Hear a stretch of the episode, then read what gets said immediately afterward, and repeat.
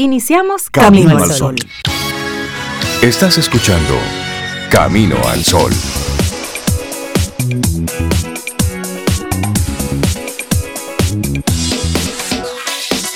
Buenos días, Cintia Ortiz, Obeida Ramírez y a todos nuestros amigos Camino al Sol oyentes. Buenos días, ¿cómo están? Muy buen día. Muy bien, Rey. Buenos días, Cintia. Buenos días, Laura Sofía y nuestros amigos. Estoy muy bien, Rey. Chévere, súper. Súper. Súper duper, como dicen. ¿Y ustedes? Muy bien, muy bien. Buenos días. Feliz jueves para ti, Sobe, para Rey, Sobe, Laura, bueno, y todos los amigos Camino al Sol oyentes que ya van conectando. Que hoy te encuentre muy bien el día. Que hoy te encuentre muy bien. Mucha gente se acostó contentica anoche, Cintia Sobe. Celebrando, sí, celebrando. Más que celebrando, celebrando sería la palabra, o por lo menos diciendo, bueno, ok, chévere. Ya, vamos ah, yo vi mucha gente celebrando, Rey. ¿Y qué celebraban, Sobe? Oh, que ya el presidente dijo que, que cero mascarilla, que cero, restricciones, pero que rumba. Que rumba, no, él, él dijo algo muy, muy serio, autogestión. Y ahora comienza esto, autogestión. Esto hay que darle para adelante, es decir, y es cierto, desde el punto de vista eh, del comercio, de la dinámica, del sistema que tenemos, claro, hay que, hay que darle con todo a esto, pero, ojo, ahí entra la responsabilidad individual, el autocuidado, el poder del uno, el poder suyo, la responsabilidad suya como ciudadano, de entender que pandemia y todo, pero ayer veía yo fotografías en el New York Times de cómo en algunas zonas de China, eh, ¿saben dónde están las camas? Están en la calle, porque no cabe la gente. Y eso ¿No cabe dónde, Rey? En, en los hospitales en algunas zonas de China. Ah, sí, en la calle, en las camas, porque no caben. No caben. Aquí la, positividad sigue estando un 10%. Sí, sí, sí, bajita, pero a lo, a lo que me refiero es que si bien es cierto, el presidente ayer decía, bueno, es decir, vamos a, ya esto, vamos a ir aligerando todo esto, no es menos cierto que el virus está ahí y que si nosotros nos descuidamos y simplemente nos hacemos de cuenta que ya el virus no existe, eh, ¿sabes? Podemos volver a dar pasitos hacia atrás. ¿Qué implica? Yo estoy totalmente de acuerdo y él lo mencionó. ¿Qué implica esa responsabilidad personal, esa autogestión? Esa autogestión, número uno, que si usted no tiene su ciclo de vacunas, lo complete. Es decir, número uno. Número dos, evitar, evitar como sea el, las aglomeraciones, usted estar involucrado en multitudes. Eh, estar muy de cerca hablando con otra persona sin las mascarillas, autogestión, meterle a todo esto sentido común. Y usar la mascarilla cuando sí, Exactamente. Pero eso es lo que hemos tenido en dos años y algo, Rey. Lo único que era de manera obligatoria. Exacto. Y ahora es una decisión personal. y si mucha gente no lo asumió de manera obligatoria, imagínate ahora. Exacto, la autogestión. Por eso hablo de la autogestión apostar a ese, al, poder de uno, a la responsabilidad individual. Y hay que reconocer que desde el gobierno, desde el Estado, desde los diferentes estamentos, han estado haciendo el, trabajo, han estado haciendo el esfuerzo con todas las precariedades del mundo, pero han estado ahí. Es decir, han hecho su cuota. Entonces nosotros, que estamos ya a un año, diez meses, sí casi dos años. ¿eh? Seguirnos cuidando de manera individual. Sí, es, seguirnos cuidando. Es seguirnos cuidando. Sí, ahí la única cuota que se, saldría un poquito del redil es la persona que lo estaba haciendo por pura obligación. Pero el que lo estaba haciendo por un nivel de conciencia, porque entiende que sí, que de verdad lo va a seguir haciendo. El que no quería que lo obligaran, fácilmente ahora sí comienza a tener un régimen un poquito más eh, de cuidado porque es ya su voluntad, porque es su decisión personal, porque hay personas que funcionan así. No me, no me, no me, no me, no me lleves a ese punto, pero ahora yo lo voy a hacer porque yo sí quiero, porque yo sí entiendo. Yo lo voy a hacer porque quiero, no porque tú me dices que lo haga. Correcto. Ok, algo así. Lo interesante es que somos complejos. somos complejos. Nosotros somos células complejas. Somos células complejas y caribeñas. Interesante, y caribeñas y dominicanas además. Que ese Caribe le, agrega un poquito más. Lo importante es que sí, como dice Rey, nos sigamos cuidando de manera no paranoica, pero sí de manera responsable. Si tú no te sientes bien, y a lo mejor es una gripe, pero si no te sientes bien, usa la mascarilla, protege a las personas que estén cerca de ti, pero si te sientes con las condiciones para para salir a hacer el día a día, porque vuelvo y repito, puede ser también una gripe, aquí nos pasan muchos procesos gripales durante el año, pues tú te cuidas, te cuidas, te proteges y haces tu vida normal. No te sientes bien ni para salir, pues no salgas y toma, toma otras medidas. Claro. Pero esto tiene que ser voluntario, pero colectivo. Yo, yo, yo, seguiré mi autogestión. Claro. Sí, autogestión. Yo. Sí, yo seguiré Sin ser paranoico ni nada. Eche para allá, distanciamiento, yo, hasta que esto baje, ¿Cómo baje, sabe? baje, Yo sigo mi autogestión. Yo. Nos verán, Rey Cintia, como seres extraterrestres con nuestra mascarilla. y a varias gente más que yo he oído que van a a seguir con su uso de mascarilla. Yo la usaré donde tenga que usarla y tranquilito. Y te voy a decir algo, es hasta sentido común. Es decir, si usted está en un lugar cerrado, no hay ventilación, estás muy cerca de otra persona, óyeme, usa tu mascarilla. Sentido común un poquitito de eso. Así que bueno, arrancamos nuestro programa Camino al Sol. Es jueves, estamos a 17 de febrero. Cosas chéveres, tenemos ahí nuestros colaboradores, invitados que nos estarán acompañando durante estas próximas dos horas a través de estación 97.7 FM y también caminoalsol.do. Esa es nuestra web. Conecta con nosotros, arrancamos con música. Hoy, que es el Día Internacional del Juego Responsable. Ah, vitilla y cosas de esas. Vitilla, no. Se refiere a los juegos de, de, azar. A los juegos de azar. de azar. De azar, no, de azar. De azar. De azar. Los juegos en línea que han tenido una repercusión importantísima en muchísimas comunidades. Entonces, hay que, ahí también autogestión. Día Internacional del Juego Responsable. Hay en tu en torno a un ludópata, una persona que es adicta al juego. Eso es terrible. eso es terrible, Rey. Sí, sí, he conocido casos. Eso es como, como una droga. Sí, sí, es una adicción. Hay personas que han perdido la, fortunas y vidas, familias completas se han ido por el despeñadero porque un miembro era un adicto al juego. Entonces, y la casa nunca pierde. Y la casa nunca, pierde. Es el negocio. Usted es el que pierde cuando juega. Mira, y no mencionamos el, el, casino. Nunca. No. Yo no sé lo que es. Yo tampoco. He pasado porque hay que pasar por algún casino para atravesar y llegar. Yo, he tenido que pasar. Sí, había una ocasión donde tú tenías que pasar por un casino para llegar a un eh, centro de conciertos. Ah, bueno, eso, es, eso es lo más, lo más cerca que he estado de un casino. Por ahí va mi experiencia ah, pues somos también. Dos. Somos tres. somos dos. A tres también. No, y los casinos tienen su origen en una forma, bueno, en origen la casa nunca pierde, volví Claro, eso es un negocio. Pero eso es un negocio de mucho tiempo, de muchos años con un historial. Simplemente que la persona que, que, entre ahí, que decide estar ahí, recuerde siempre que el juego debe ser una diversión. Sí, pero mencionamos no casinos. Una adicción. Pero aquí tenemos bancas de loterías por todos los lados. Aquí se juega hasta el peñico ñoco. Eso es juego de azar Eso es juego de azar, por supuesto. Sí. y aquí tenemos... Y los juegos en línea, Reyes. y los juegos en con línea. Con el metaverso y esos mundos paralelos. Esto va a ser una... Bueno, bueno, Vamos a cambiar el tema del día de hoy, Rey. Tú no lo has mencionado. Por favor, menciónalo usted. Vamos a traerte en el día de hoy este tema para que si tú no tienes un, tema, una guía en el día de hoy, pues puedas tomar la nuestra. Dice, no te adaptes a la energía del lugar. Influencia la energía en el lugar. Eso quiere decir que cuando tú llegues a esos sitios y lo encuentres así tan, tan pesados, porque se llega a lugares que la energía es pesada, no te adaptes a esa energía. Lleva tu frescura tú, lleva tu aire fresco y cambia un poquito, si se puede, la energía de ese lugar. Ponle esa buena vibra tuya.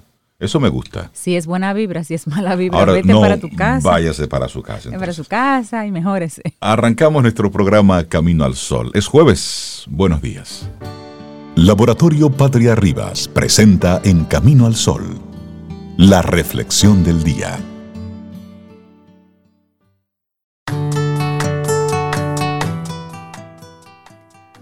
Hay un conflicto inmutable en el trabajo, en la vida, en los negocios, una constante batalla entre la paz y el caos. Ninguno puede ser dominado, pero ambos pueden ser influenciados. Cómo te manejas es la clave para el éxito. Una frase de Phil Knight. Autoconciencia profesional. ¿Cómo potenciar ¿Cómo potenciar tu crecimiento? Esa es la pregunta. Claro que sí, es que la autoconciencia profesional es una ventaja en el mundo laboral. Vamos a hablar de qué es y cómo podemos potenciarla. Hay diferentes formas de impulsar nuestro crecimiento personal y laboral. Una de ellas tiene que ver con la autoconciencia profesional. ¿Cómo las prácticas basadas en la conciencia, las prácticas basadas en la conciencia pueden fomentar un mayor bienestar en distintos ámbitos? ¿Qué nos puede ayudar a lograrlo? Son algunas preguntas. Y antes de profundizar en ello, tengamos en cuenta que la intención va a ser uno de los ejes clave que nos va a permitir promover dicho desarrollo. Además, se tratará de un camino lleno de aprendizajes que podemos ir integrando en las diversas áreas en las que nos vamos desenvolviendo. Así es. Y cuando hablamos de autoconciencia, hacemos referencia, según la Real Academia de la Lengua Española, a esa capacidad con la que contamos de reconocer y percibir nuestra realidad y relacionarnos con ella. Al ser profesional, hacemos hincapié en esta habilidad vinculada con la actividad habitual en la que nos desarrollamos, para la que nos hemos preparado y de la cual obtenemos una remuneración. Entonces, se trata de cómo reconocemos y percibimos nuestro entorno laboral y nos relacionamos con este y los factores que incluyen en él. Veamos entonces algunas características asociadas. Claro que sí. Por ejemplo, una característica es la responsabilidad. Las personas con autoconciencia profesional se hacen cargo de sí mismas, teniendo en cuenta sus obligaciones y las consecuencias de su impacto. Luego está la ética. Consiste en conocer y aplicar el conjunto de reglas morales que regulan las actividades. También está la reflexión.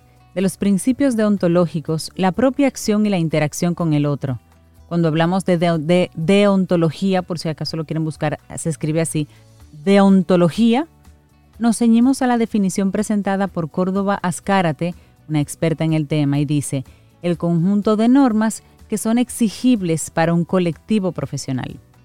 Y además hace falta la asunción de los derechos y deberes para adquirir una responsabilidad social e individual, acompañada entonces de una autorregulación y actualización. Entonces, se trata de un aprendizaje constante sobre la profesión, la interacción laboral y nuestra responsabilidad con nosotros y con los demás.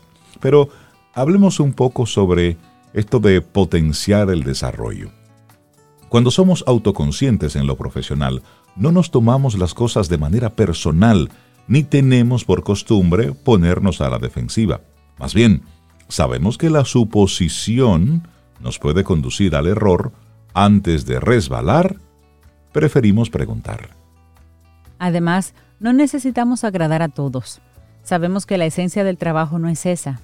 Somos capaces de conectar a profundidad con algunos y con los que no aplicamos la asertividad para conseguir un trabajo eficaz. En ese sentido, a la hora de abordar conflictos, nos ponemos en el lugar del otro y gestionamos nuestra comunicación de la mejor manera para no dañarlo, pero manteniendo nuestros límites. La autoconciencia profesional es un camino para potenciar nuestro desarrollo, ya que somos seres integrales. De este modo, lo que potenciamos en un área puede influir en otra. Por ejemplo, al trabajar en cómo gestionar nuestras emociones para liderar un equipo, ya estamos trabajando en nuestro campo afectivo, lo que puede influenciar en el plano físico y también en el plano social.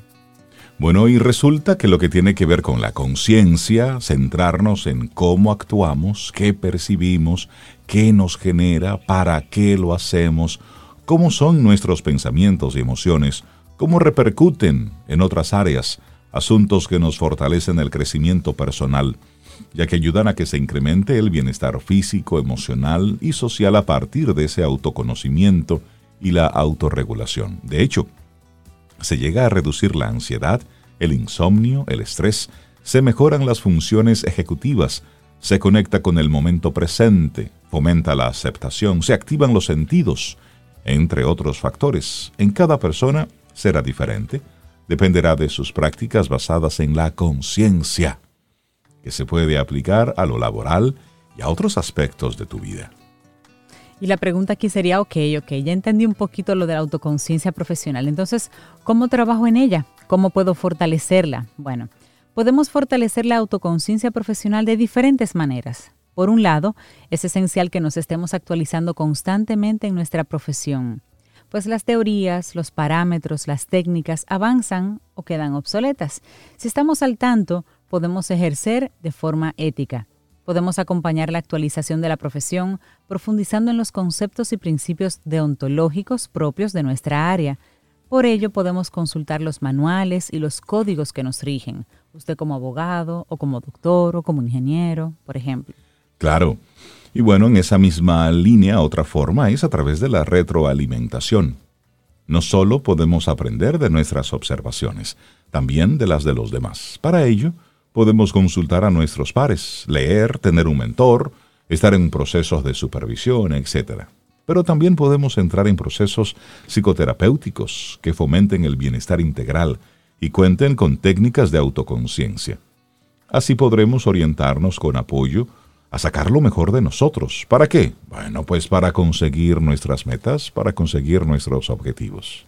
Claro que sí. En, en resumen, en suma, la autoconciencia profesional puede repercutir de manera positiva en otras áreas. Además, hace falta el desarrollo de habilidades para poder potenciarla, como la conciencia ética, el autoconocimiento, la conciencia reflexiva y personal, la actualización y la interiorización de los derechos y deberes de nuestra profesión, todo eso acompañado de aplicación. A través de esta crecemos al explorarnos, reconstruirnos, aprender y dirigirnos hacia nuestros objetivos de una forma saludable y responsable. Así que eso es lo que hemos compartido en el día de hoy, autoconciencia profesional. ¿Cómo potencia tu crecimiento? Escrito por María Alejandra Castro y compartido aquí hoy en Camino al Sol. Laboratorio Patria Rivas presentó En Camino al Sol, la reflexión del día. Tomémonos un café. Disfrutemos nuestra mañana con Rey, Cintia, Soveida, en camino al sol.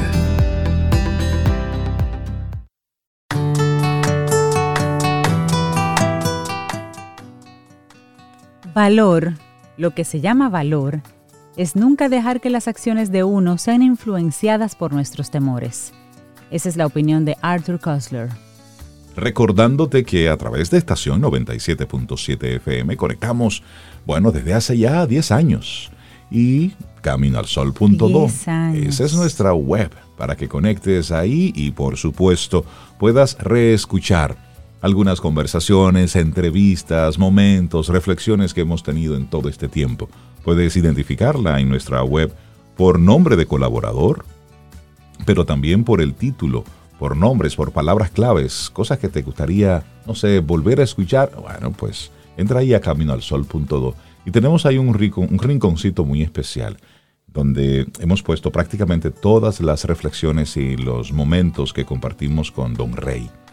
Y lo tenemos así mismo y recordando a, Don Rey para que tú vuelvas. el rincón de, las joyas, así que papá, mamá, te invitamos a que, a que reescuches esos contenidos siempre vigentes que nos dejó Don Rey. Así es. Bueno, y darle entonces los buenos días, la bienvenida a Fénix Pérez, nuestra coach personal. Fénix, buenos días, ¿cómo estás? Buenos días, estoy muy contenta, muy contenta de estar aquí con ustedes, de verdad. Y nosotros también. Eh, me siento como, como en una cajita de algodón cuando, cuando vengo al programa Qué buena figura. Una cajita de algodón. Bueno, Fénix, y, tú nos traes una, una propuesta chévere. Mental Fit. Ponerte en forma para siempre. Me gusta eso. Sí. El, el, Mental Fit está desarrollándose a partir de que me lo están pidiendo desde hace tiempo, desde hace tiempo. Y yo no había querido porque no, no había espacio. Entonces ahora hay una mutación. Excelente. Eh, en, mi atención a la gente en función de, de, de lo que la gente necesita. Entonces, el punto es que todos nosotros, o sea, la gente que tiene sobrepeso, y yo, yo vengo lidiando con temas de sobrepeso desde que yo nací. Okay. O sea, para que tú tengas una idea, mis padres me hicieron vegetariana para limitarme el menú porque mi abuela, que en paz descanse y que me cuida, mi abuela era obesa, una gordita, 300 libras, una, tú sabes bien. Entonces la, obesidad corre en la familia. Okay. Ah, pero eso no, eso no es una condena. Y la genética ha demostrado que esos determinantes que antes eran como, como Dios. Ah, no, si ustedes son diabéticos, son diabéticos. Toda la familia. Ya, e, exactamente. Tú, tú no eres diabético todavía, espera. Sí. entonces, es cierto. eso ya no es determinante, ¿no? Tampoco es un prerequisito. Hay otros factores más importantes que la genética que inciden, según arrojan los estudios de Bruce Lipton y de algunos científicos que se han dedicado a tumbar la teoría del determinismo. Entonces, dicho esto, mis tías son también Chovy, Chovy así, level bien, nivel bien. Nivel bien. Está Fénix. Sí. Fénix, entonces, ¿qué sería como un el concepto de mental fit? El concepto es que nosotros vamos a revisar cuáles son los patrones. Y aquí el primer patrón del que te voy a hablar que, yo lo descubrí por observación de mí misma. Yo siempre he estado en un régimen alimenticio. Entonces, ¿cuál es el truco? De la mente. El truco es rebajar. Entonces, para rebajar hay que estar en sobrepeso. Entonces, cuando tú rebajas, Ah, tienes la angustia, o sea, tú tienes angustia por ansiedad porque estás gordito, y culpa, y, y tiene un estado vibratorio, un estado emocional, un estado físico estresado porque está gordito. Pero cuando tú rebajas, el estrés es que puedo engordar. Entonces, ¿qué pasa? como el patrón es rebajar, cuando, cuando tú rebajas, tienes que volver a engordar porque el patrón para lo que tu mente está entrenada y programada es para estar adelgazando. Correcto, O sea, yo me, yo me he visto que yo no he podido donar por estar por debajo de mi peso. Una persona con una tendencia. Entonces, cuando tú llegas a tu estado de peso, a tu, a tu buen peso, ahí hay un cortocircuito por varias razones. Hay una distorsión en la imagen que tú percibes de ti. Eso es un cortocircuito. Hay otros cortocircuitos y es que no sabes qué hacer cuando estás delgado, cuando estás en el peso. Eh, no, no, no te conoces, no es un estado conocido. Es que se cae la teoría de rebajar porque ya rebajaste, entonces el cuerpo y tu mente no saben qué hacer. ¿Y ahora qué hago?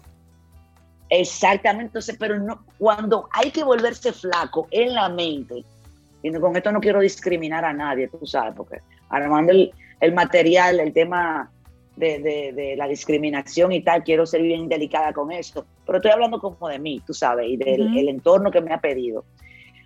Por esto es que la gente, los bariátricos, tengo muchos clientes, clientes de coaching, tengo algunos, seis, siete, que son pacientes bariátricos y estamos trabajando negocio, trabajo, relaciones, cosas así. Pero surge el tema y yo le doy ejercicios que le funcionan, porque el truco es convertirte en flaco cuando todavía tú estás gordito. Pero aquí es un trabajo mental. Y esto se está convirtiendo en un taller. Y esto va a ser un taller de un mes con siete encuentros, de los cuales los primeros van a ser, o sea, de los cuales este primer taller vamos a tener presencial, vamos a tener cuatro encuentros presenciales. Eh, a ver si se rompe ese hielo ahí. Ah, que quitaron la mascarilla, quitaron la mascarilla. Ah. Vamos a sentir nu sin una mascarilla en la calle. Entonces, no te conoces como una persona delgada. ¿Qué, ¿Cómo se viste fulano? ¿Cómo se viste? ¿Cómo yo me visto cuando estoy delgada? ¿Cuál es mi selección alimenticia cuando estoy delgada? Ay, no quiero comer, no voy a comer chocolate, no voy, ¿Por qué? Porque hay unos prejuicios que nosotros tenemos de que los flacos, la gente delgada, come de cierta manera. Y a veces no es así. Y que ellos coman de cierta manera, esa es una generalización. No es que todos coman de cierta manera. Entonces a veces nos, nos resistimos. Por ejemplo, cosas que yo he visto que le hacemos resistencia a picar. Yo no quiero dejar de picar nunca. Ahora, entonces cuando tú estás dieta o en un régimen o en una eh, eh, eh, atmósfera de que tienes, y más cuando te intervienes con una bariátrica, con un balón, con un, gastando un dineral en un, en un centro para que te rebajen. Cuando tú tienes todo ese nivel de presión y no sabes qué hacer con eso cuando llega el resultado, entonces, ¿qué es lo que pasa? Que tú vuelves hacia atrás. Por eso muchos vuelven hacia atrás y muchas veces se mantienen. Pero lo primer, el primer año, los primeros dos años son de infelicidad y de estrés. ¿Entiendes? porque no sabemos mantenerlo. Entonces, claro, hay otros factores un poco más profundos que se deben trabajar en terapia, no en coaching, en terapia. Eh, el coaching tiene algunas herramientas para lidiar con el día a día de aquello, pero hay que trabajarlos de manera más profunda. Y son los miedos. El miedo eh, eh, al acoso. Hay personas que se mantienen en sobrepeso, he leído, para que no lo acosen sexualmente, para no gustar. Para no ser atractivos. Ajá. hay personas que se mantienen en sobrepeso y vuelven y aumentan y vuelven y aumentan, que además eso es un daño para la salud. cuando tú bajas 100 libras y aumenta 80, o sea, claro, ese, eh, eh, son unos ese cambios muy fuertes. Ese yo-yo hace mucho daño. y de ese nivel, con, ese, con ese, eh, esa fluctuación tan grande, tú sabes, de un 40% de tu peso, o sea, eso es muy dramático, peligroso. Otro factor es el sentido de pertenencia. A veces creemos, o sea, si yo dejo de ser gordito, pero estoy inconsciente, mi familia no me va a querer, no me va a querer. O sea, el primero que, que te dice, tú estás demasiado flaco, la primera que te lo dice tu mamá o tu hermano, te presionan, rebaja, rebaja, no, pero ya, ya, tú estás demasiado flaco, ¿no? Y tú le dices, no, me quedan 30 libras todavía. No, mi hijo, espérate, ven, come. Y yo viví algo similar con, con, mi, con, con el alcoholismo. Cuando yo era alcohólica, que dejo de consumir alcohol, a mis tíos que estaban muy preocupados por mí, muy, cuando ya yo tenía un año, me dijeron, bueno, ya tú tienes un año ya, ahora tú tienes que aprender a beber. Vamos. yo digo, no, tío, ese no es mi caso. Mi caso es no beber por hoy. Yo mañana bebo, no te preocupes. Entonces, para no irnos en blanco hoy, y de esto se va a tratar el taller, hay que crearlo en la mente. Entonces, el que no esté dispuesto a dedicarle cinco minutos al día a visualizarse flaco o en el peso que quiere, ya sea subir de peso, es un tema también, la gente que necesita subir de peso y se la pase, eso es peor que rebajar, porque ahí hay, tú sabes. Eh, entonces, el que no esté dispuesto a regalarse esos cinco minutos, a entrenarse, esos cinco minutos comienzan con 30 segundos, porque le vamos a hacer resistencia total. Pero el que no esté dispuesto a que aceptar que esa es la herramienta que ni venga al taller. Porque la herramienta principal es la creación mental y para eso hay que ejercer un dominio sobre la mente, lo cual implica un dominio sobre el cuerpo. Entonces tú vas a tener un tema biológico de resistencia, porque tus neuronas no se quieren concentrar en eso, porque eso el, truco no es rebajar, el, el truco no es llegar a flaco y mantener, no es bajar y subir, bajar y subir, es el patrón. Entonces, hay que entrenar, hay que cambiar eso. Y eso hay que entrenarlo. Y ya, oye, la industria de las dietas, eso es de las industrias más grandes del mundo, más millonaria del mundo. Pero ¿y por qué? Si aquí todo el mundo sabe comer. Aquí todo el mundo sabe, la mayoría de la gente sabe que, que a muchos de nosotros la dieta no nos funciona. La dieta, porque la dieta te, restringe. Pero, y que estrés te estresa. Fénix, y ahí hay que hacer una, combinación de, varios elementos que están ocurriendo en esta, en esta etapa del sistema que hemos ido creando, del inmediatismo. Es decir, pensamos que con una dieta o una pastilla o una bebida eh, tenemos todos los nutrientes que necesitamos y que con eso en dos o tres semanas ya resolvimos el tema. Así como los procesos o los negocios piramidales que te ofrecen toda la abundancia del mundo con una inversión ínfima en dos semanas. Entonces, como sociedad, estamos buscando esas soluciones rápidas. Ese, ese, ese resolverlo rápido, sin sudar, sin que me cueste nada. Y entonces nos quedamos simplemente enganchados ahí. Y nos engañan constantemente y vuelven y nos engañan. O estamos en una dieta y compramos todos los productos del mundo y nos conocemos cuáles son todas las dietas y todos los posibles métodos y al final ¿dónde terminamos? Sin un centavo y con una salud totalmente maltratada. Tú has dicho algo de ese ciclo, de ese, ciclo eh, autodestructivo eh, y soñador, y es eh, que nos maltrata la salud. Yo he revisado algo de lo que yo pregunto cuando voy a comenzar a hacer coaching con alguien de manera individual, es cómo está durmiendo No porque sea mi competencia que eh, ni que yo tenga, ni que yo sea doctor en el sueño. No, pero es importante porque es que eh, eh, el sueño lo regula todo, ¿entiendes? Entonces, ahí pasa todo durante la noche. Y hay gente que tiene el sueño trastornado por una cantidad de productos que se consumen para rebajar.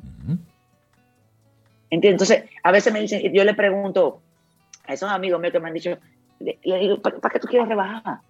No, para la salud. Mi hermano, el que está sano, no está pensando en que se va a enfermar. Y la mayoría de la gente, como tú bien dices, Reinaldo, se lastima el cuerpo y la mente también por mantener una condición física que realmente no es libertad. Porque cuando tú tienes que andar como una lonchera Claro. Para hacer seis comidas, eso no es libertad. Claro que Cuando tú tienes que decirle que no a un viaje, eh, porque que tú quisieras ir, ojo, que tú quisieras ir, porque se me invitan a un bebódromo a, a, pedernales, yo no voy a ir porque yo no bebo, tú sabes. Yo puedo compartir con gente que bebe, pero que no es hablar de, de, vida. Claro. Entonces, eso por un lado es, eh, es eh, son prisiones que nos ponemos. Y eso que tú dices de, las, de los negocios piramidales, el otro día me quiso reclutar a alguien.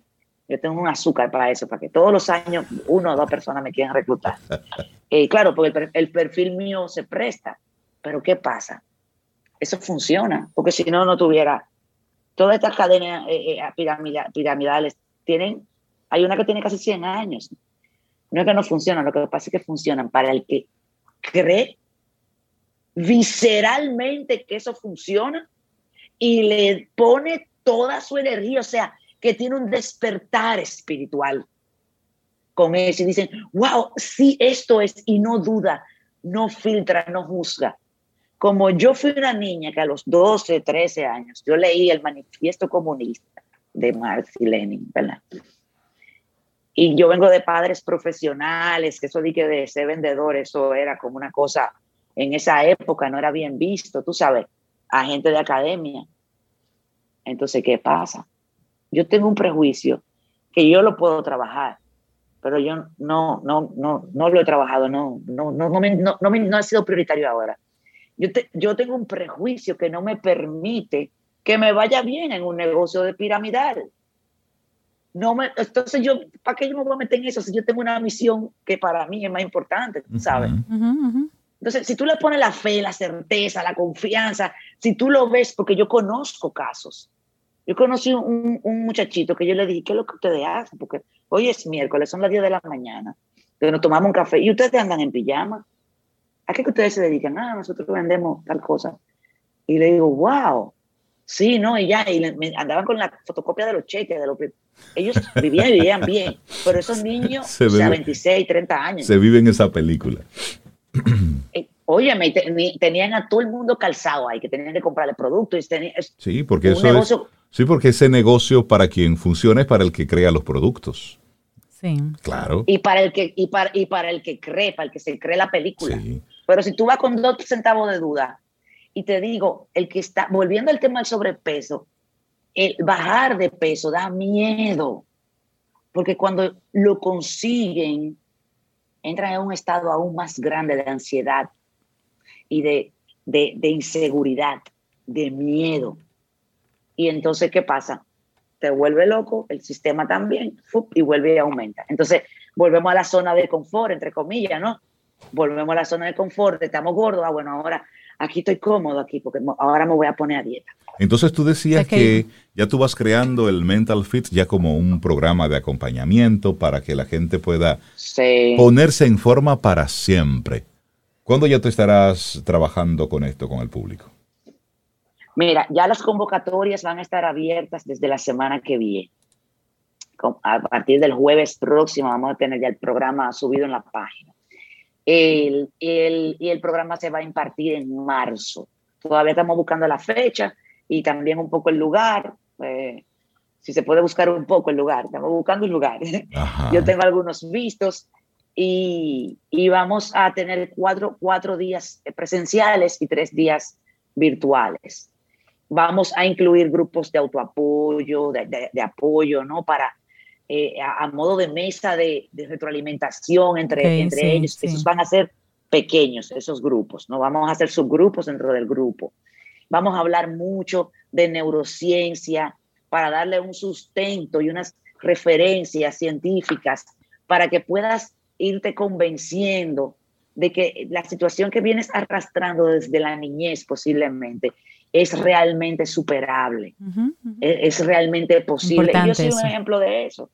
Tú sabes, yo, si tú me buscas en fotos de hace 15 años, pues yo parezco del mismo peso, pero mi lucha interior, tú sabes, y yo pasé por la bulimia, por la anorexia, amenorrea por anorexia. Eh, yo he pasado por todas, porque es que la para, mi mamá es vegana, tú sabes, y a los veganos no les gustan los gorditos. Qué cosa tan terrible. ¿Cómo se va conectando una cosa con otra? Sí, sí, sí. Oye, mi mamá me dijo a mí que ella conoció, que ella conoció a mi abuela cuando ella estaba enamorada de papi. Que si ella lo hubiera visto al principio, ella dice, ay no, porque es que son gorditos, imagínate. ¿Qué cosa? Y, todo eso son etiquetas, mentales, posicionamientos mentales. Fénix, la gente que se quiera poner en contacto contigo, esto de Mental Fit me gusta y creo que puede ser una respuesta para mucha gente. ¿Cómo, cómo conectan con Fénix Pérez? Pueden escribirme a fénix.fénixpérez.com. También en el Instagram pueden escribir y pueden también visitar mi página web fénixpérez.com. Ahora, para así como yo ponerlo en una listita de, de los de interesados, me lo escriben al, al, al WhatsApp 809-307-6610. Como siempre, habrá tratamiento especial para nosotros, los Caminos al oyentes, y vamos a ponernos no fit y que flaco, no, no, bonitos. Saludables. Saludables y bonitos. Es eso. Saludables. Y contentos. Entonces, contentos con todo lo que implica. Eso. Si es ser llenito, Si tú quieres ser flaco, pues vamos a. Sí, porque. Sí, eso está también en tus genes. Hay que hacer las paces con eso. Los, los chubby fit, vamos bien. Claro, claro. Fénix Pérez, tú cuídate mucho, que tengas un excelente día. Gracias, gracias, mis amores. Gracias. Nos vemos. Un abrazote, Fénix. I love you. Tomémonos un café. Disfrutemos nuestra mañana con Rey, Cintia, Soveida, en camino al sol.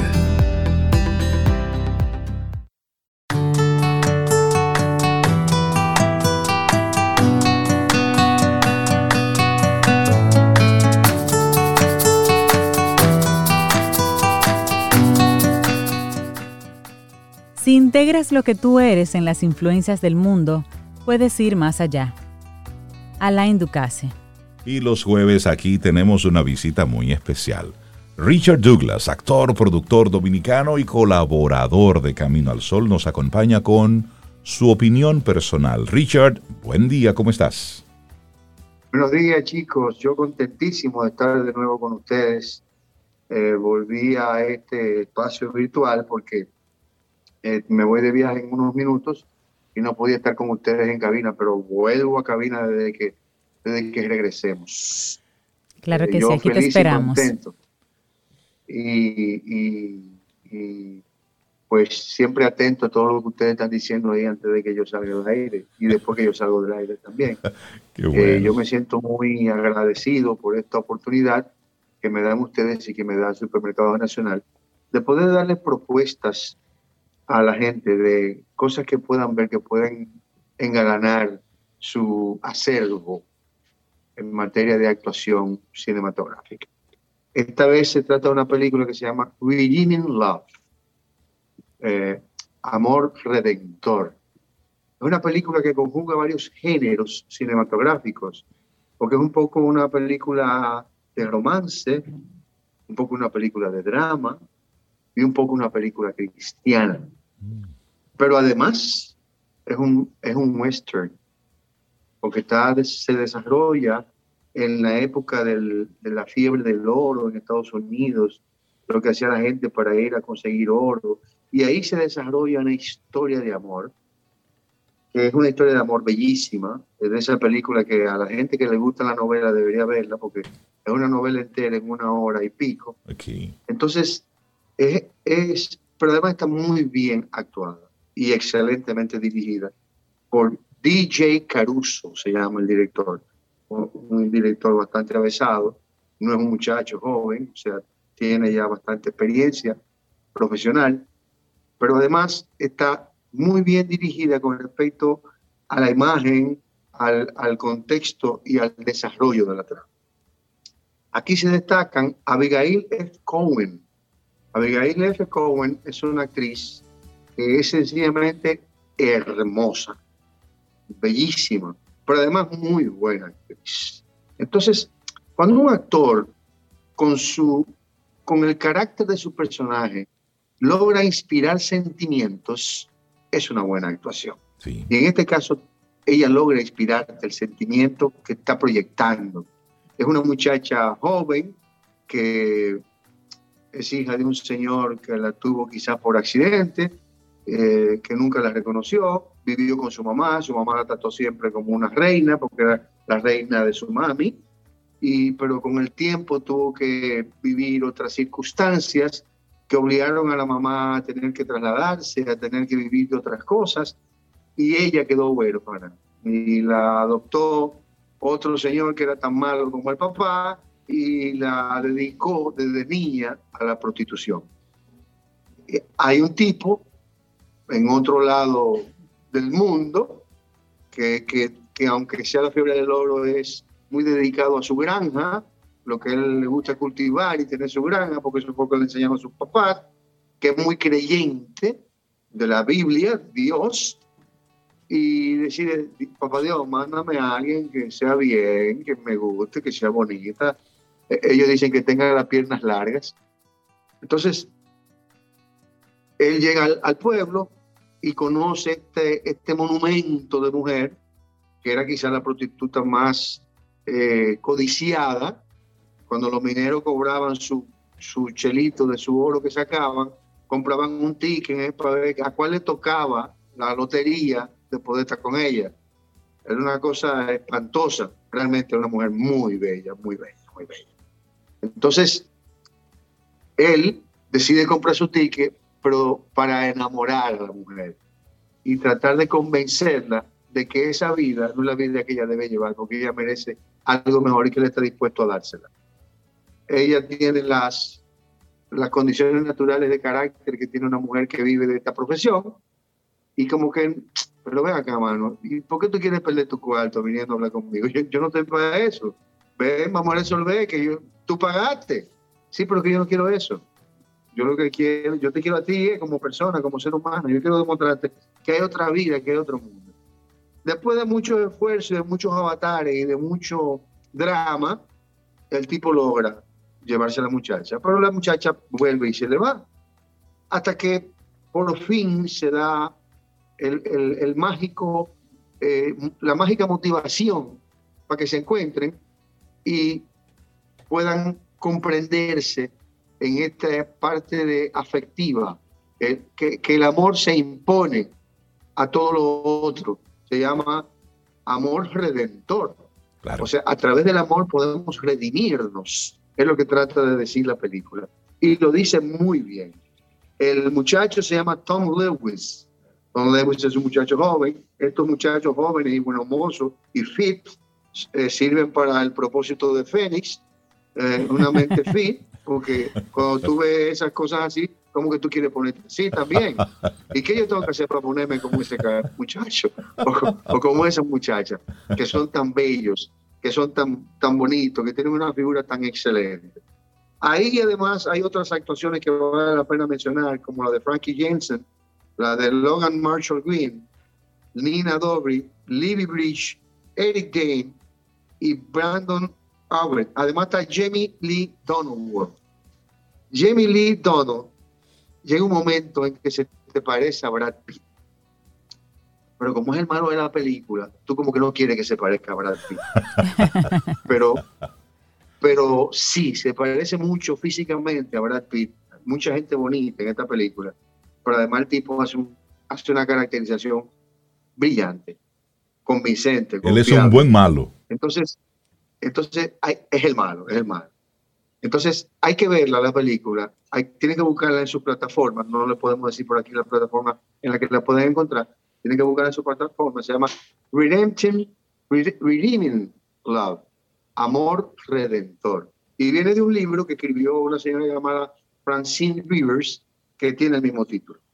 No se la pierdan, es una oportunidad de ver buenas actuaciones y de ver una película que de alguna manera te convoca a la, a la belleza, la belleza estética física y la belleza estética cinematográfica. No se la pierdan, dense la oportunidad. Muchísimas gracias por permitirme esta oportunidad a ustedes, a los caminos oyentes y más, y también a Supermercado Nacional. Bueno, Richard, nosotros somos los que te damos las gracias y en dos días tú estás de cumpleaños, así es que desde Camino al Sol te mandamos nuestras felicitaciones, que lo pases muy, muy, muy, muy, muy bien. Eh, felicitarte por cumplir estos 15 por dos, más unos cuantos más, y lo dejamos ahí.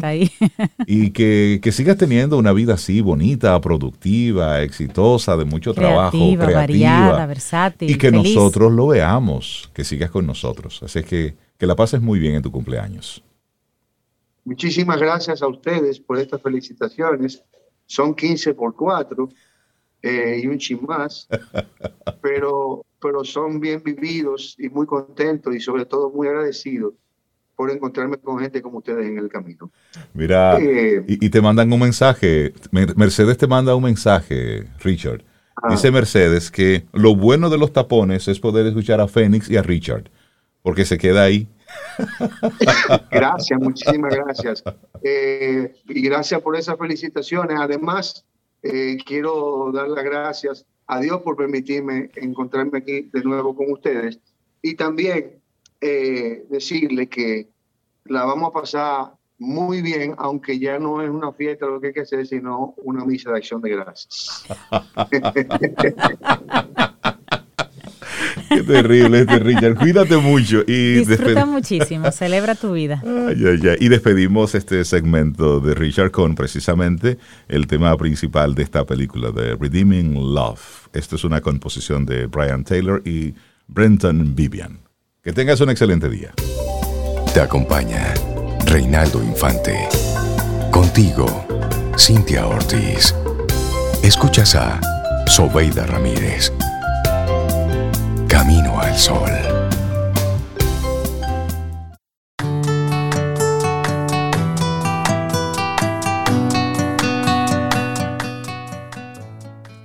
Debemos ir tomando conciencia del impacto medioambiental de los medios de transporte convencionales. Además, pensar que las ciudades siguen sobrepoblándose, impactando directamente en más horas en el tráfico y el incremento en emisiones de gases como el dióxido de carbono. Todo esto lo estuvimos aprendiendo y conversando en nuestro segmento de esta semana, Quien Pregunta Aprende con Escuela Sura, donde hablamos precisamente de la movilidad sostenible, un futuro más verde para nuestra sociedad. Y esto de la mano de Nicole Hernández, coordinadora de movilidad en Seguro Sura. Y ahí nos llevamos tips, ideas y métodos para ser nosotros más sostenibles y apoyar el proceso. Escuche el audio completo en nuestra web caminoalsol.do y la próxima semana, en las próximas semanas nos encontramos nuevamente con este segmento. Quien pregunta aprende con Escuela Sura. Y el pasado lunes fue el Día del Amor y de la Amistad, el Día de San Valentín. Y a propósito de esto, eh, bueno, pues nosotros tuvimos un programa especial y muchos amigos, Camino al Sol oyentes, dedicando canciones eh, a su amor, pero también celebrando la, amistad, celebrando la vida. Y a propósito de esto, hay una tendencia eh, en la generación Z, la generación actual, sobre cómo viven el amor, que tiene como título en inglés el hard balling. Y es la tendencia que tiene esta generación, la generación Z, para iniciar relaciones románticas. Y como muchos de nuestros Camino al Sol oyentes son padres de hijos Z, pues es bueno que entiendan un poquitito cómo va todo esto. Y también hay muchos Z que nos escuchan. Entonces, esto ha cambiado mucho con el tiempo. Por ejemplo, se usan las, las aplicaciones para citas, Rey. Eso es una novedad hace unos, unos años para acá, pero en muchos países está tomando una fuerza adicional. Y todos sabemos, por ejemplo, que en una aplicación de citas, una persona está buscando otra persona. Pero buscando qué exactamente. Y ahí es que está el detalle de eso que tú hablas del hardballing. Porque esa pregunta puede tener respuestas muy diferentes. Yo puedo estar ahí buscando una pareja con la que construir una familia, pero puedo encontrar a alguien que está ahí dentro simplemente para encontrar una aventura. Entonces el hardballing es una nueva tendencia entre los jóvenes que tiene como objetivo deshacerse de esa confusión y de esos malentendidos que pueden acompañar la búsqueda de citas. Hardballing es como tirarte la bola dura, pa. Así es, y se llama, bueno, ya tú lo, lo decías, se llama en inglés el hardballing y se refiere entonces a un enfoque más sensato respecto a las citas. La idea es, oigan esto, sé sincero, explica cuáles son tus intenciones y cuáles son tus expectativas de inmediato. Y esto en la primera cita. Así de es. Esto, de esto va el, el hardballing.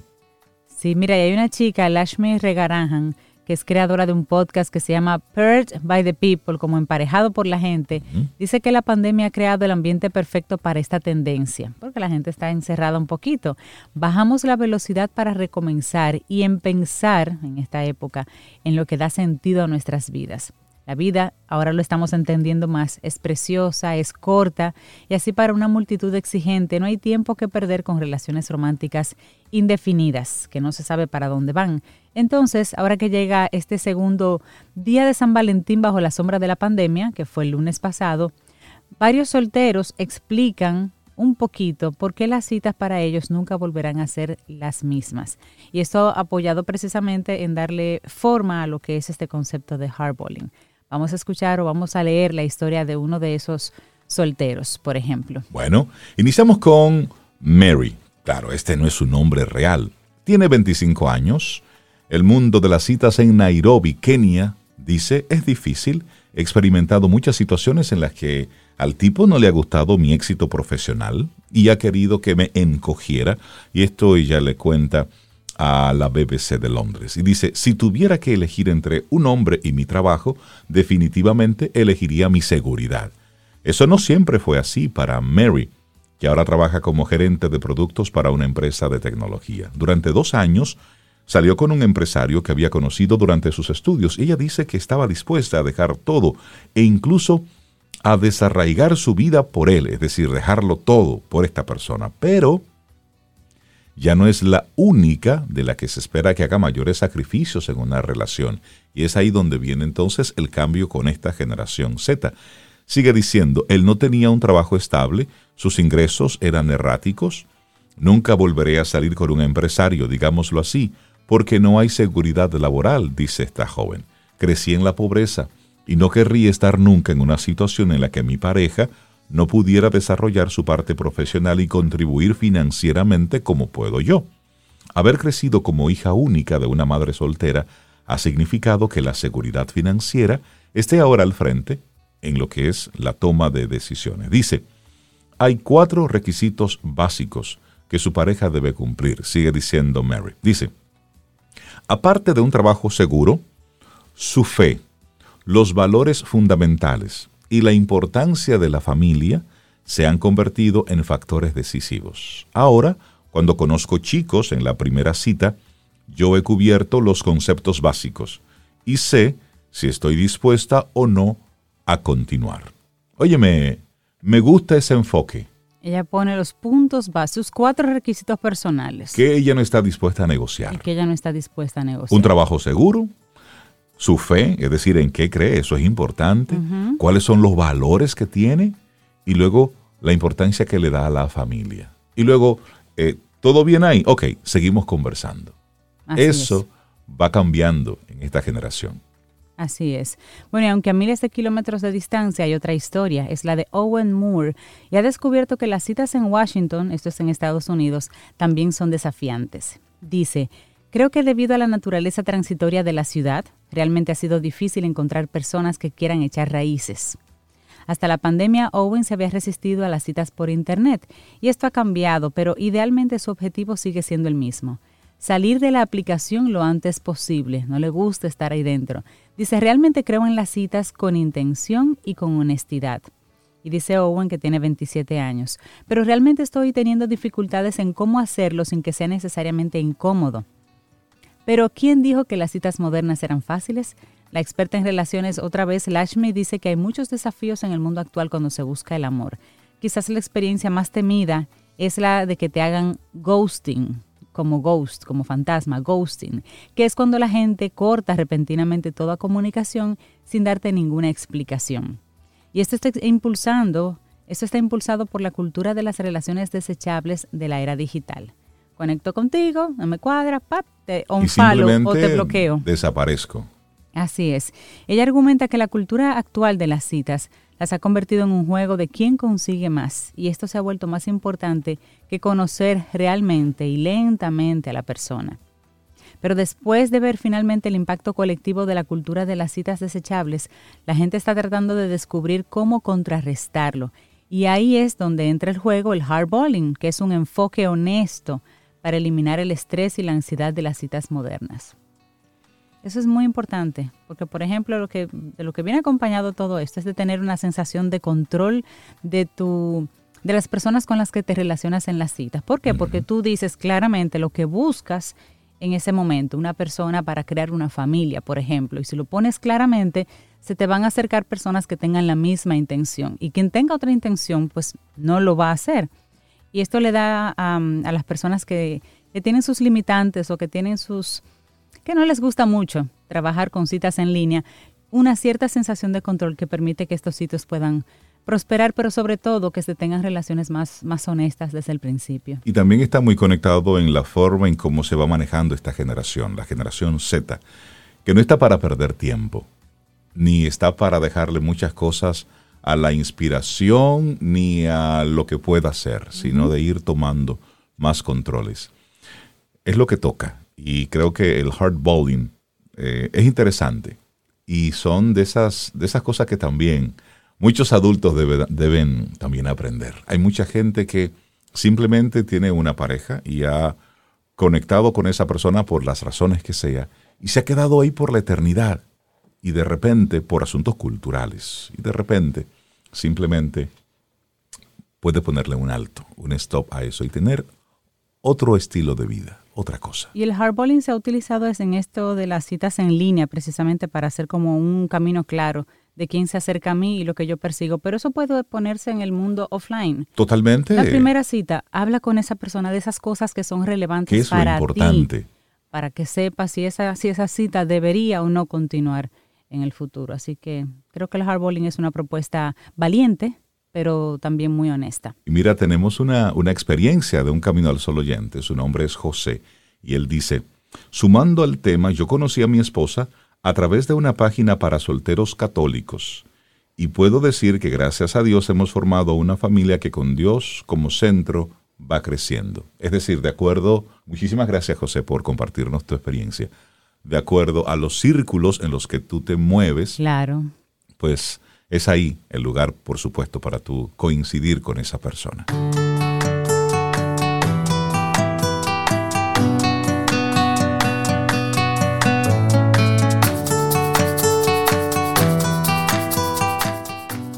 Y recordando nuestro tema del día de hoy, que no necesariamente te dejes influenciar por la energía que encuentres en un lugar, que lleves tú tu energía y la pongas allí. Esta siguiente frase es de Imogen Cunningham que dice, todos somos influenciados por dónde y cómo vivimos.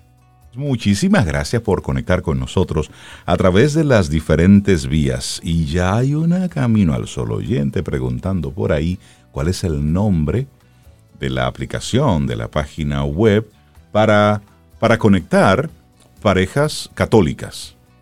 Entonces, a propósito del comentario que hacía nuestro Camino al Sol oyente José, de que él había conocido su actual pareja a través de esta página web para solteros católicos. Entonces, bueno. En su caso, hablando de la buena experiencia que fue conocerla en línea y bueno, exacto. y que hoy en día es su esposa. Entonces, esa página, para los que han estado preguntando, se llama, y esto nos lo comparte José, se llama católicossolteros.com. Así es la página. Ahí está. Porque cada círculo, usted quiere conocer, y eso es importante, a propósito del hardballing que hablábamos anteriormente. Usted conocer específicamente lo que para ti no es negociable. Si para ti eso es importante, bueno, pues a través de, ese tipo de plataformas usted va a discriminar. Claro, claro, claro. Bien juiciosito, ¿eh? Bien, juiciosito. bueno, y nosotros tenemos invitados especiales aquí en Camino al Sol. Hoy vamos a, a conocer, a conversar con Erika Elizabeth Jiménez, conocida como Erika Lane. Nació en Santo Domingo un 5 de mayo de 1990. Es una bebé. La música corre por su sangre y desde los nueve años descubrió que ese era su mundo. Erika es cantante, es actriz, con un buen sentido del humor y orgullosa de sus raíces. Y nosotros, con muchísima alegría, la recibimos aquí en Camino al Sol. Erika, buenos días, bienvenida a Camino al Sol. ¿Cómo estás? Muy buenos días, ¿cómo están todos? Estoy muy feliz esta mañana de poder encontrarlos por esta vía y he estado escuchando el programa y me encanta, la verdad estoy muy, muy agradecida de, de que ustedes me reciban aunque sea por esta vía. Los nuevos métodos que hemos tenido que implementar, Erika, pero eso nos da mucha, mucha apertura y flexibilidad. Así que qué bueno poder tenerte por aquí con nosotros en Camino al Sol. Vamos a hablar de un nuevo tema que estás promocionando que se llama Dame una oportunidad. Luego conoceremos pinceladas de tu carrera y demás, pero hablemos de, este tema en particular. Dame una oportunidad. ¿Es de tu autoría? Cuéntanos un poquito de qué va esta canción. Eh, la canción Dame una oportunidad es de mi autoría eh, y la compuse hace unos meses porque eh, me, empezó una melodía y, dije, bueno, pues esta melodía suena bonito, pero tengo una historia que contar a través de esta melodía. Y es mm. cuando empecé a componer la canción. Una canción que yo me identifico personalmente porque he vivido esta experiencia en mi vida y he dicho, es que todas las mujeres eh, pensamos que los hombres son los que tienen que dar el primer paso, son los que tienen que siempre eh, cortejarnos, siempre tienen que estar pidiendo perdón. Y no, no es así. La mujer también comete errores, la mujer también se equivoca y eh, no está de más pedir perdón a tu pareja si tú lo amas y es una persona importante para ti y que te quiere. Entonces, esta canción nace de que una mujer, pues, no, no, no agradece o no valora lo que tiene y se cree que se lo merece todo. Entonces, pierde el amor de su vida porque esa persona se cansa y quiere irse y ella le pide una nueva oportunidad porque se dio cuenta de que está perdiendo el amor de su vida, está perdiendo eso que no supo valorar. Y ahí, de ahí nace la canción Dame una oportunidad, donde ella dice, no lo vuelvo a hacer, mi amor, dame una oportunidad, yo sé que tú me amas, vamos a por favor intentarlo entonces, esta es la canción que estamos promocionando ahora mismo. Bueno, pues invito a nuestros amigos Camino al Sol oyentes a que escuchemos, dame una oportunidad. Y luego entonces conversamos un poquitito sobre qué le parece a los Camino al Sol oyentes este tema.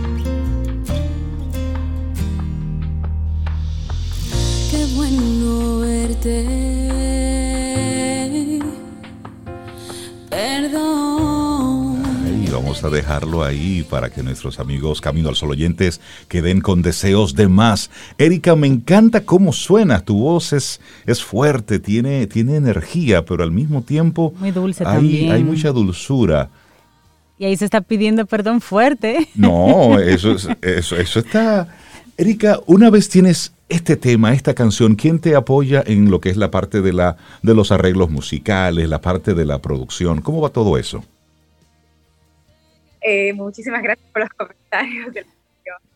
Es una canción muy romántica. Yo soy muy romántica. Por eso me inclino a este género eh, balada, balada romántica. Pero esta canción eh, me, acompañó Abel, que es un talento de Santiago. Es dominicano, es un talento de Santiago y me ayudó con el arreglo de la canción yo le dije, mira, Abel, esa es la canción. Y de una vez le puso música, le puso instrumentos le puso todo. Y me fui a Santiago a grabar la canción de una vez desde que me envió la primera guía. O sea que él fue el arreglista, el productor de la canción eh, y yo simplemente le pasé las letras y las melodías. Pero él ya sabía, desde que la escuchó, qué era lo que iba a hacer. Bueno, dice Marina que es una Camino al Sol oyente, hermosa canción. Ya comienzan a mandarte los piropos por ahí. Qué bueno, gracias. ¿Siempre cantas tus canciones? Es decir, ¿siempre todo lo que forma parte de tu repertorio son composiciones tuyas o también trabajas con otros eh, autores? Trabajo con, otros autores. Tengo una canción que eh, se llama Como yo nadie te ha amado, que es de Yuridia, y es una cantante que me encanta y la admiro muchísimo. Es una cantante súper conocida en México y la sigo desde hace muchos años. Entonces, ella canta como Yo Nadie Te Amado y yo le hice un, hice un cover a mi estilo eh, en piano, entonces está dentro del repertorio. Hice este cover, entonces la gente ha tenido buena aceptación, o sea, he tenido buena aceptación con esta canción también, que es súper romántica. Erika, en tus notas tenemos que desde los nueve años ya tú sabías que la música era lo tuyo. ¿Cuáles son tus influencias? ¿Cómo, cómo conectas tú con el mundo del arte, con la música?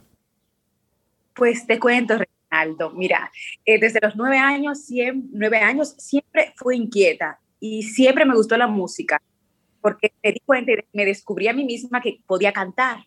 Entonces, eh, invitaba mucho a Shakira y tal. He dicho, yo de grande quiero ser cantante. que la vida, o sea, lanzarse al, al, mundo de la música, la industria musical no es tan fácil.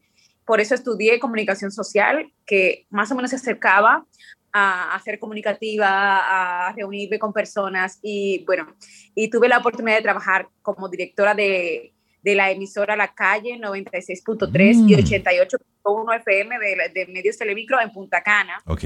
Entonces, por tres años. Y esto me abrió tantas puertas y, fui manager de dos cantantes eh, por mis relaciones allí. Ah, estaba coqueteando con la música ya. He dicho, es el momento, ya. Ahora o nunca.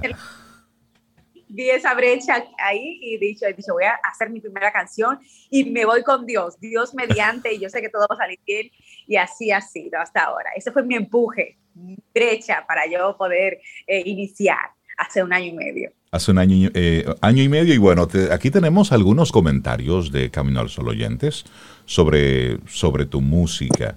Y aquí tenemos, aquí lo estoy mirando. Ya te decía que Sara decía, bellamente interpretada, se siente la emoción. ¡Wow! Marina dice, oh. hermosa canción, dice Marina.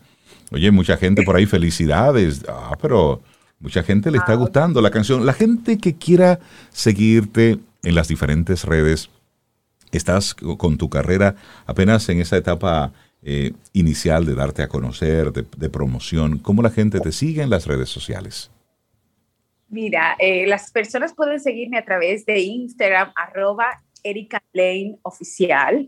Erika Lane se escribe. Erika Lane por TikTok, arroba Erika Lane Music, por Facebook, Erika Lane, y en YouTube, que tengo dos videos musicales disponibles, entre ellos Da una oportunidad, que ya tiene su videoclip por Luis Gómez Films, y también tengo Amor Intermitente. Entonces ahí pueden conocer un poquito de mi música y suscribirse de paso si pasan por ahí. Claro que sí. Buenísimo. Y es un apoyo importante. Entonces, así me pueden encontrar como Erika Lane en YouTube y me pueden escuchar en todas las plataformas digitales, digas Spotify, iTunes, uh, Tidal, todo. O sea, estoy en todas partes. Qué bueno. Erika Lane, cantante dominicana, la conocimos aquí en Camino al Sol. Esperamos volver a tener otra conversación contigo. Vamos a seguirte el rastro y por supuesto, cuando lances otro tema, pues Camino al Sol está aquí, listo para que hablemos sobre esto. Ahora vamos a hacer una breve pausa ya para la parte final de nuestro programa y vamos a despedir Camino al Sol en el día de hoy, precisamente con Dame una oportunidad, pero la vamos a escuchar completita. Erika, que tengas un excelente día. Muchísimas gracias. Un gran abrazo y un placer, Erika.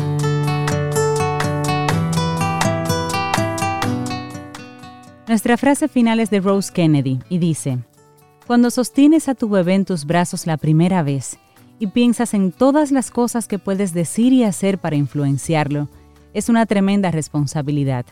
Lo que hagas con él puede influenciarlo no solo a él, sino a todos los que luego él conozca. Bueno, y así vamos llegando ya al final de nuestro programa Camino al Sol por este jueves. Mañana viernes, si el universo sigue conspirando, si usted quiere y nosotros estamos aquí, tendremos un nuevo Camino al Sol. Y entonces, bueno, ya lo decíamos justamente hace, hace un momentito cuando escuchábamos. no, todavía no, no termina Camino al Sol. ¿Qué me está enseñando nuestra querida productora Laura? Dice Yocasta, hermosa canción. ¿Qué dice Leticia? ¿Qué dice Leticia? No veo, dice seguida Erika Lane, mucha gente dándole seguimiento. Ay, qué bueno, qué bueno. Una linda voz y hay que apoyar, está en el inicio de su carrera. Eso, entonces nosotros vamos a a escuchar de nuevo su tema. Esto es Erika Lane.